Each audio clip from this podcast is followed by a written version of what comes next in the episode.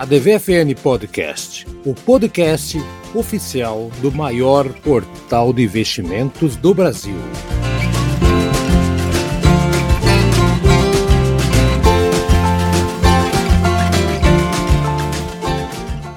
Sejam bem-vindos a mais uma edição do ADV FN Podcast, podcast do maior portal de investimentos do Brasil. Eu sou Haroldo Glombi, estou aqui toda semana com vocês, ao lado de duas feras. Primeira fera é o Brasa, que chegou mais cedo, então ele tem direito a falar primeiro. Como é que tá, Brasa? Olá, Haroldo. Olá, Tramujas. Bom dia, boa tarde, boa noite, boa madrugada a todos que escutam o podcast da ADVFN. Ótimo. E o Tramujas Júnior, ele entende pra caramba de tudo que você imaginar. Como é que está, Tramujas? Olá, Brasa, olá, Haroldo e olá, ouvintes do nosso podcast. Tudo ótimo, tivemos inclusive uma semana bem rica, um pouco angustiante, mas rica, e, e conversamos com, com, um nome de peso aí que para trazer muita informação relevante para os nossos amigos investidores. Não, podemos já começar a falar sobre isso. A gente até bateu um papo bem, bem agradável, inclusive, né, Tramujas, com o pessoal da, da Taurus, a gente sempre fala aqui. E com algumas informações bem interessantes para quem está de olho. A gente sempre está mencionando aqui a Taurus. A, a Taurus é uma outra empresa. Tipo, se você tinha uma imagem da Taurus de dois, três, quatro anos atrás, esquece. É, é, mudou completamente, está reestruturada uma empresa que não depende do mercado interno. Então, então, quando teve até aquela coisa do aquela situação em que o, o governo federal zerou impostos para exportação de importação, aliás, de, de armas, armas leves e tudo mais, não afetou em nada a empresa, porque ela está totalmente focada lá fora. E foi uma, uma, conversa muito agradável que nós tivemos lá com o CEO, com o diretor de, de relação de investimentos, com o CFO também. Então, dá uma palavrinha aí, só para o pessoal que estiver ouvindo nosso, nosso podcast, uh, uh. Como é que foi? O que, que informações bacanas a gente pode trazer para o pessoal aí a respeito da Taurus? Essa grande empresa, acho que ponto de referência da nossa B3, hein? É sensacional quando você olha o modelo de negócio da Taurus e a revolução que a companhia fez dentro do projeto, né? Olhando o planejamento estratégico e o que foi muito legal ouvir do Salésio Luz novamente, assim, a gente já tinha tido oportunidade de conversar com ele algumas vezes, ele que é o CEO da Taurus, e agora dessa vez acompanhado do Sérgio Grilo, que é o CFO da Taurus, o que é sensacional olhar que é uma empresa que lá em 2018 tinha dificuldade para pagar salário de funcionário e aí, hum. quando entra com um projeto e com, com um projeto em mão do Salésio como, como comandante da, da, da aeronave, como capitão da, dessa embarcação Taurus, e que ele propõe a mudança e o foco na revolução do modelo de negócio, você percebe na voz tanto do Salésio quanto do Sérgio que o projeto hoje está muito bem embarcado, a equipe Tauro já entende o que é o conceito e a marca já consegue projetar nos mercados que ela está inserida essa revolução e essa maneira nova de pensar. Eu não lembro qual era a marca, Haroldo, que ele até citou várias vezes que quando eles pegaram e assumiram a gestão da Taurus e fizeram iniciaram a revolução a partir de 2018, eles tinham como referência em que Isso. essa marca tinha na época em torno de 26, 20 a 26% de margem de lucro bruto. E que para eles eles falavam que era um sonho. E hoje a Taurus conquista esse número com lucro líquido. Então, é. o que eles usavam como grande player do segmento no mundo é, fez com que a Taurus se tornasse uma empresa brasileira mais mundial que tivesse números do que a melhor player. E hoje a uhum. marca, e isso é uma informação muito legal, tem duas informações que eu gostei muito de ouvir, tanto do Salésio quanto do Sérgio, é que a Taurus hoje é a principal marca, é a principal vendedora de armas leves do mundo. Então ela hoje é a principal ma marca de, de armas leves do mundo. E um segundo aspecto que é muito legal de você ouvir é que, então, se ela é a principal vendedora de armas do mundo, ela se torna relevante e ela leva a marca do Brasil para o mundo. Então, quando a gente fala de multinacional, quando a gente fala de, de marca brasileira que tem, que tem uma chancela de qualidade, a Taurus está começando a trabalhar isso forte, sendo a principal marca de armas leves do mundo. E o segundo aspecto que me chama muita atenção é que quando eu converso com alguns grupos e amigos, eu converso com o Paulo, Paulo Ramires, o PC Trader, converso com alguns investidores do grupo lá, todos eles falam, pô, e aí, Tramujas e Atalos, e agora vai trocar o presidente da República, esse que é mais armamentista, vai entrar um próximo presidente, qual é o impacto disso? E aí é, e é legal de olhar porque você olha que basicamente não vai ter impacto no modelo de negócio da companhia. Por quê? Porque 9%, ou seja, 9, menos de 10% do faturamento da Taurus hoje, que proporcionaram um EBITDA de 1 bilhão de reais, hum. é, nesse fechamento de 2021, menos de 10% desse valor veio de vendas no mercado brasileiro.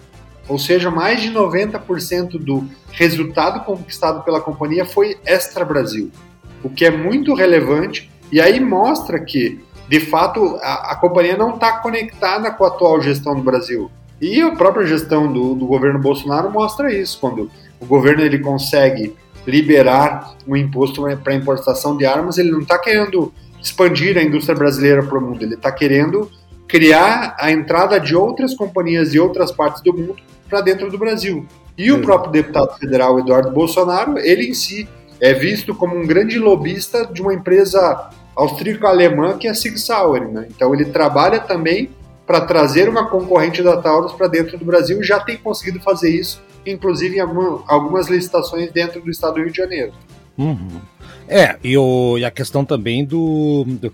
O pessoal sempre é, associa também a Taurus só com os Estados Unidos, mas eles estão é, é, ganhando licitações em exércitos do mundo inteiro, né? Teve o caso da, das Filipinas, que eles, é, dos fuzis, né? Mais de 12 mil unidades para o exército e outros, outros também, outras, a, a, outros locais do planeta. E isso está trazendo, pode importar, pode trazer empresas de fora à vontade. O negócio da, da Talos lá fora. E, está indo muito bem, obrigado.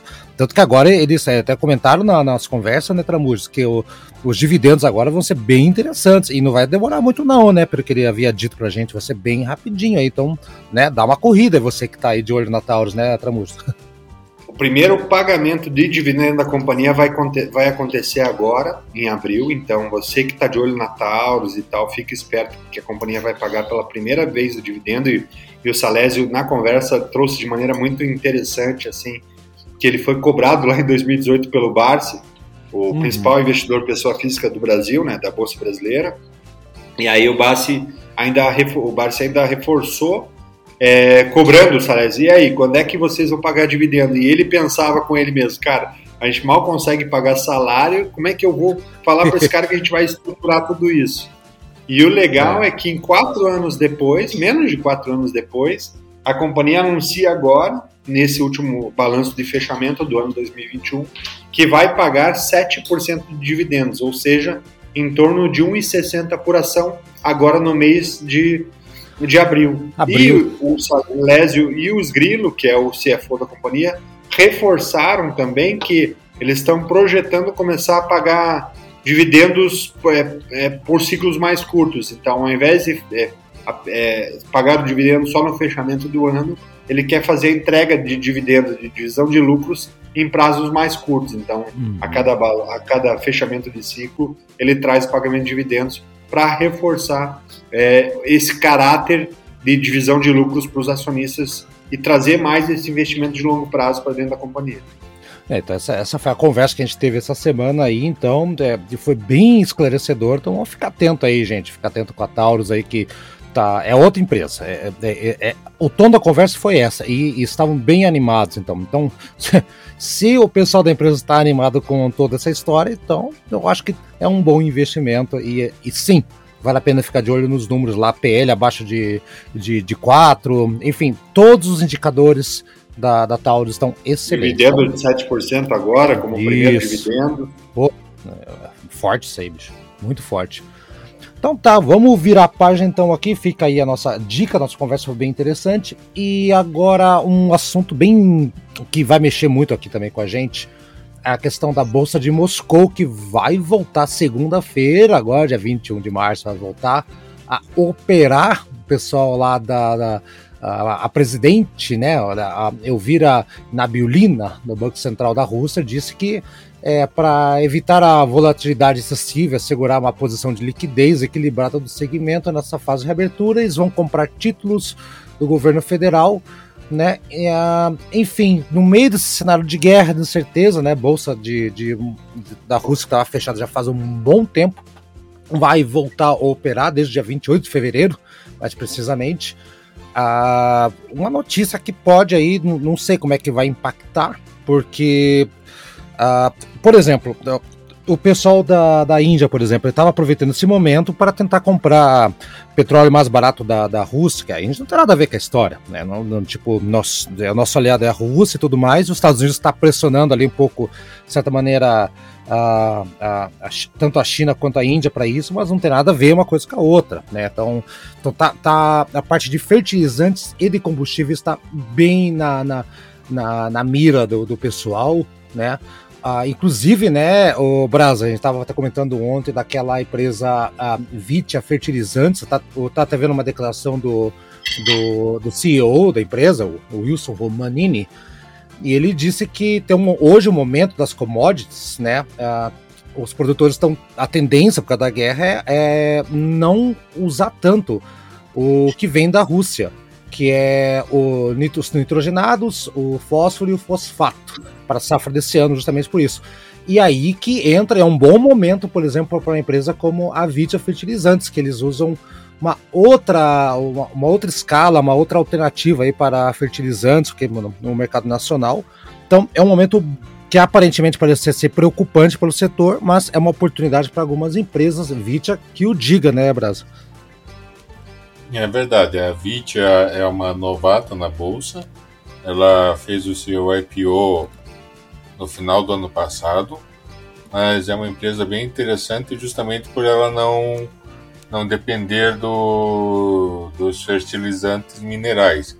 Ela utiliza a tecnologia dos biofertilizantes, é, que é uma tecnologia que inclusive uh, está bem posicionada né, nas questões de ambientalismo, de sustentabilidade, etc., no futuro. E ela, ela está esperando muitas coisas, muito, ganhar muito mercado com, com essa diminuição na dependência forçada da, do, dos insumos importados.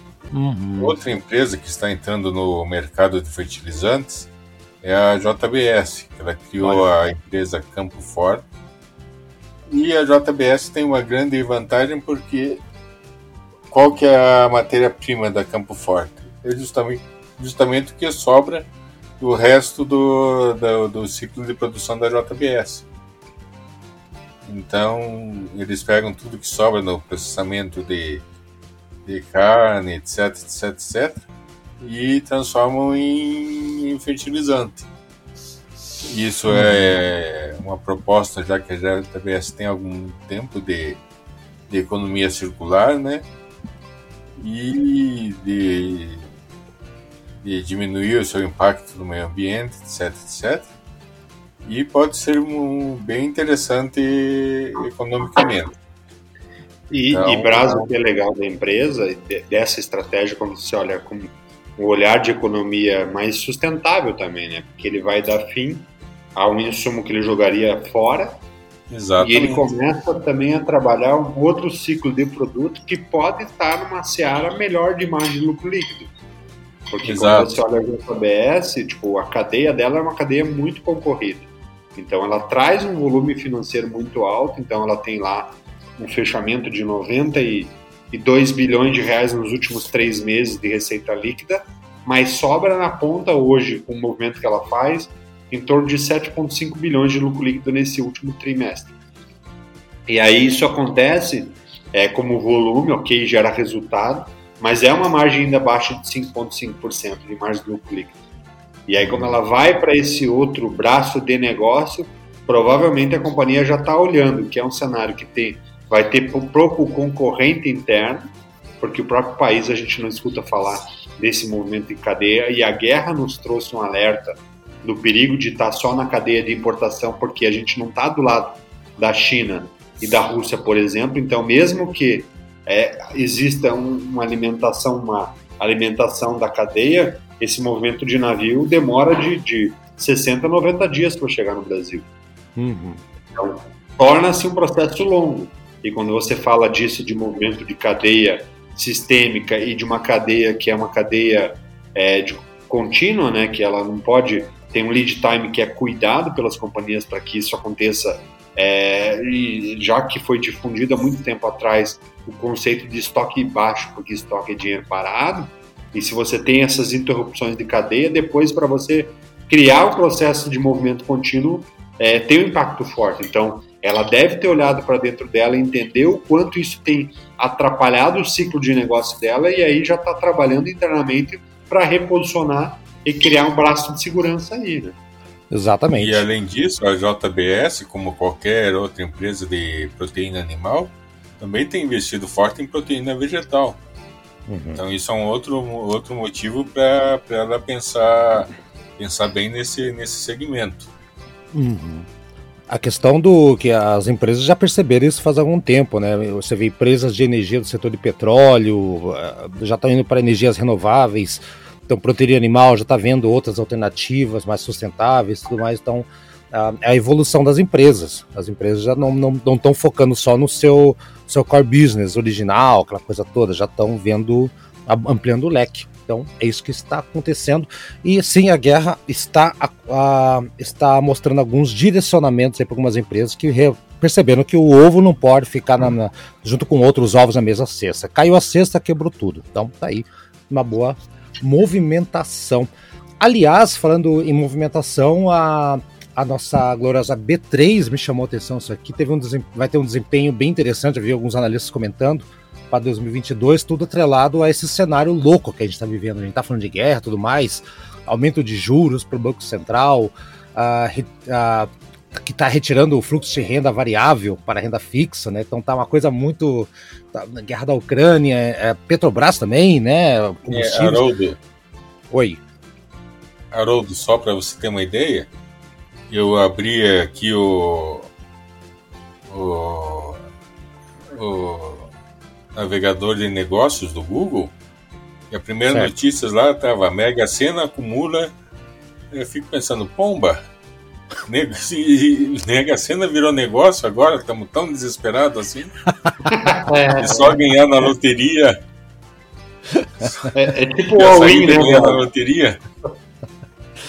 É tipo all-in. Isso. Vai virar uma ação, né? Mega 4, né? Vai virar é. uma ação daqui a pouco isso aí. Mas ó, saiu então o resultado da B3 ali, apesar que todo esse cenário aí, resultado do quatrimestre, deixou um pouco o pessoal meio assim, com uma pouco atrás da orelha, um pouco abaixo do esperado, receita bruta de 2,4 bilhões, menos de 4% sobre o que aconteceu no mesmo trimestre de 2020. Né, receitas foram positivamente impactadas pela reversão de provisões não recorrentes, mas o pessoal tá meio, meio, meio assim, esperando o que vai acontecer. Esse é um ano chave, cara, porque a gente tava saindo de uma pandemia. É, é engraçado isso, né? E, então, podemos aí entrar, a gente tá em um ano de eleição, aquela coisa toda. Aí vem essa guerra para bagunçar todo o cenário Tramudes. Então, a, então tá tudo, acho que todos os cenários, todos as, a, os setores estão de certa maneira atrelados ao que está acontecendo lá fora, né? O, o, diz que em Belo Horizonte tá vendo uma matéria que o, o trigo já está impactado o preço lá, tipo o, o pãozinho, não o pão de queijo mineiro, mas o pão normal, Jesus, já está subindo pra caramba. Então, como é que você vê essa história, então, Tramur? Você acha que esse é um ano que as empresas vão estar tá muito mais atreladas, né? Saiu da pandemia, pô, muita empresa se reinventou. Olha as empresas de educação, Tramur, como é que elas se reinventaram com, com EAD e tudo mais, né? Então, é, então é desafio atrás de desafio aqui pra gente, né, Tramures? Exato, e eu acho que o, o olhar é talvez mais claro, assim, eu tenho acompanhado muito a mídia de fora do país até para entender um pouco melhor algumas conexões, mas se a gente fala que é, o mercado de agricultura, o agronegócio brasileiro tem que se preocupar não com agora, mas com 2024, 2025, o primeiro olhar é por quê? Por que, que a gente cria esse alerta? A gente já tem falado alguns podcasts passados. Porque a China já sinalizou que a partir de 2024, 2025, dada a expansão que ela teve territorial no mercado africano, no país, nos países africanos, para plantação e cultura, ela vai consumir menos do Brasil. Então, esse já é um primeiro movimento de alerta e é uma, deveria ser uma preocupação do, do mercado brasileiro, tentar expandir para outros caminhos, não ficar tão dependente do mercado chinês, porque vai acontecer. Então, esse movimento que a China já mostra lá atrás e já tem mostrado que ela vai fazer e tem feito, já é um sinalizador. Claro que a guerra e a pandemia ele, ele acelera outras vertentes e a gente às vezes a gente fica muito viciado no olhar do que está acontecendo hoje. Mas Exato. a grande vantagem de alguém que trabalha uma cultura de é, médio e longo prazo é olhar para daqui a quatro ou cinco anos. Então, eu já estaria olhando outros mercados é, dentro desse movimento. E o que deu uma antecipada agora nesse movimento de guerra é que eu tenho visto em alguns analistas, mas não brasileiros, infelizmente, porque existe uma leitura um pouco rasa em relação à guerra, a maneira como a guerra está se comportando, é que o, a China, através de, desse, desses movimentos que estão acontecendo, ela tem sinalizado para o mercado árabe que ela não vai mais negociar, ela não vai mais comprar em dólar. Que agora o mercado árabe vai ter que aceitar nessa transação a compra da moeda em yuan, que é a moeda chinesa.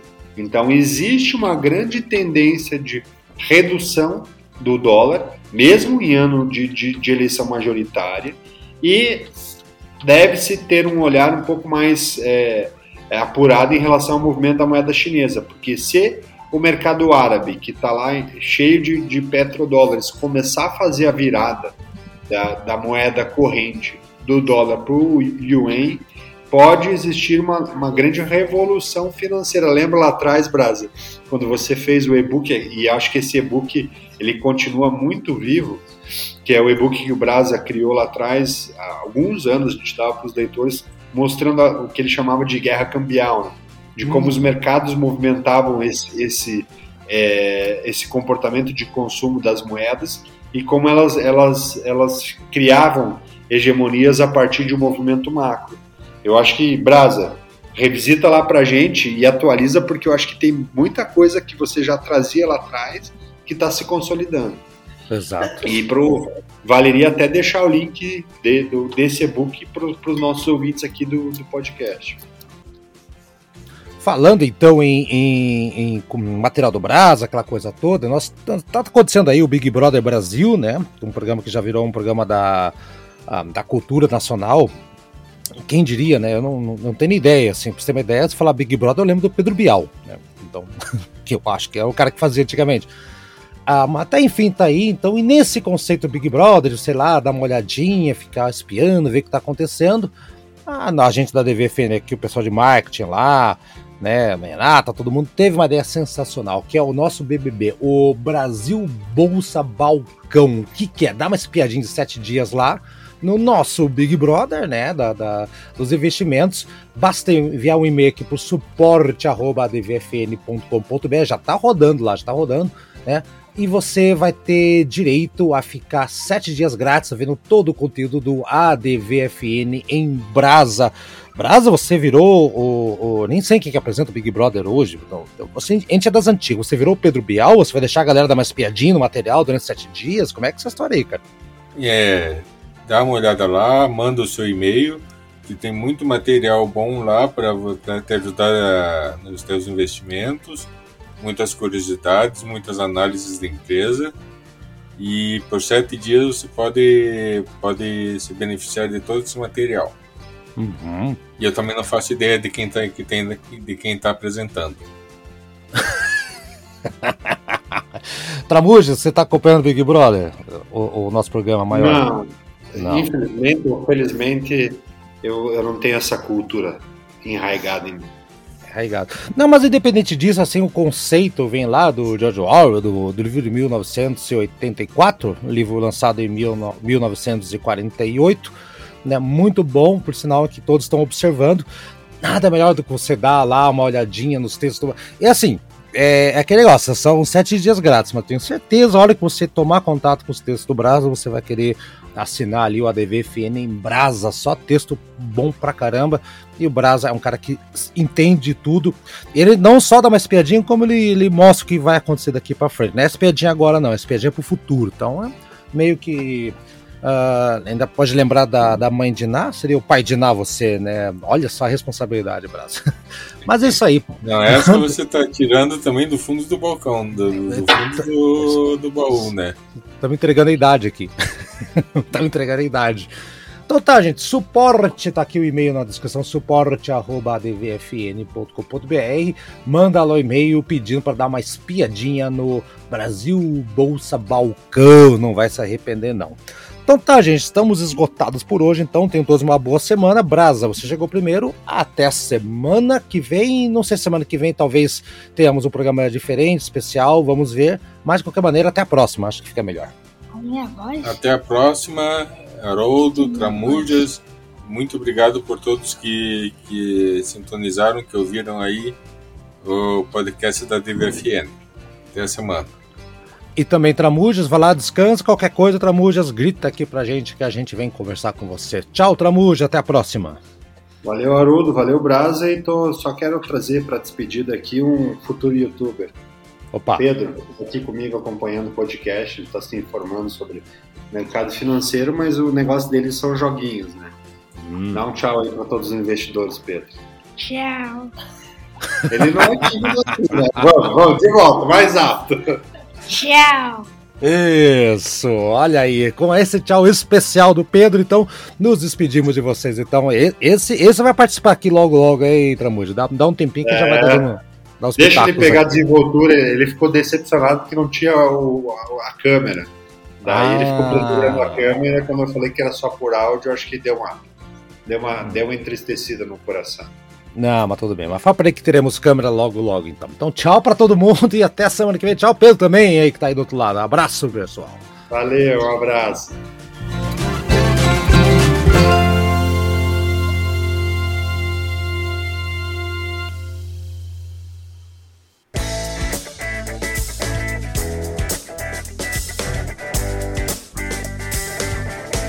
E aí, gostou do nosso programa? Semana que vem tem mais. Acompanhe a gente no Spotify, no Deezer, no Anchor, no seu agregador preferido. A DVFN Podcast está lá, hein? Dá procurada, compartilhe com seus amigos, siga a gente nas redes sociais e faça bons negócios. Eu sou Haroldo Glombi e na próxima semana tem muito mais informação para você aqui na ADVFN Podcast. Até lá!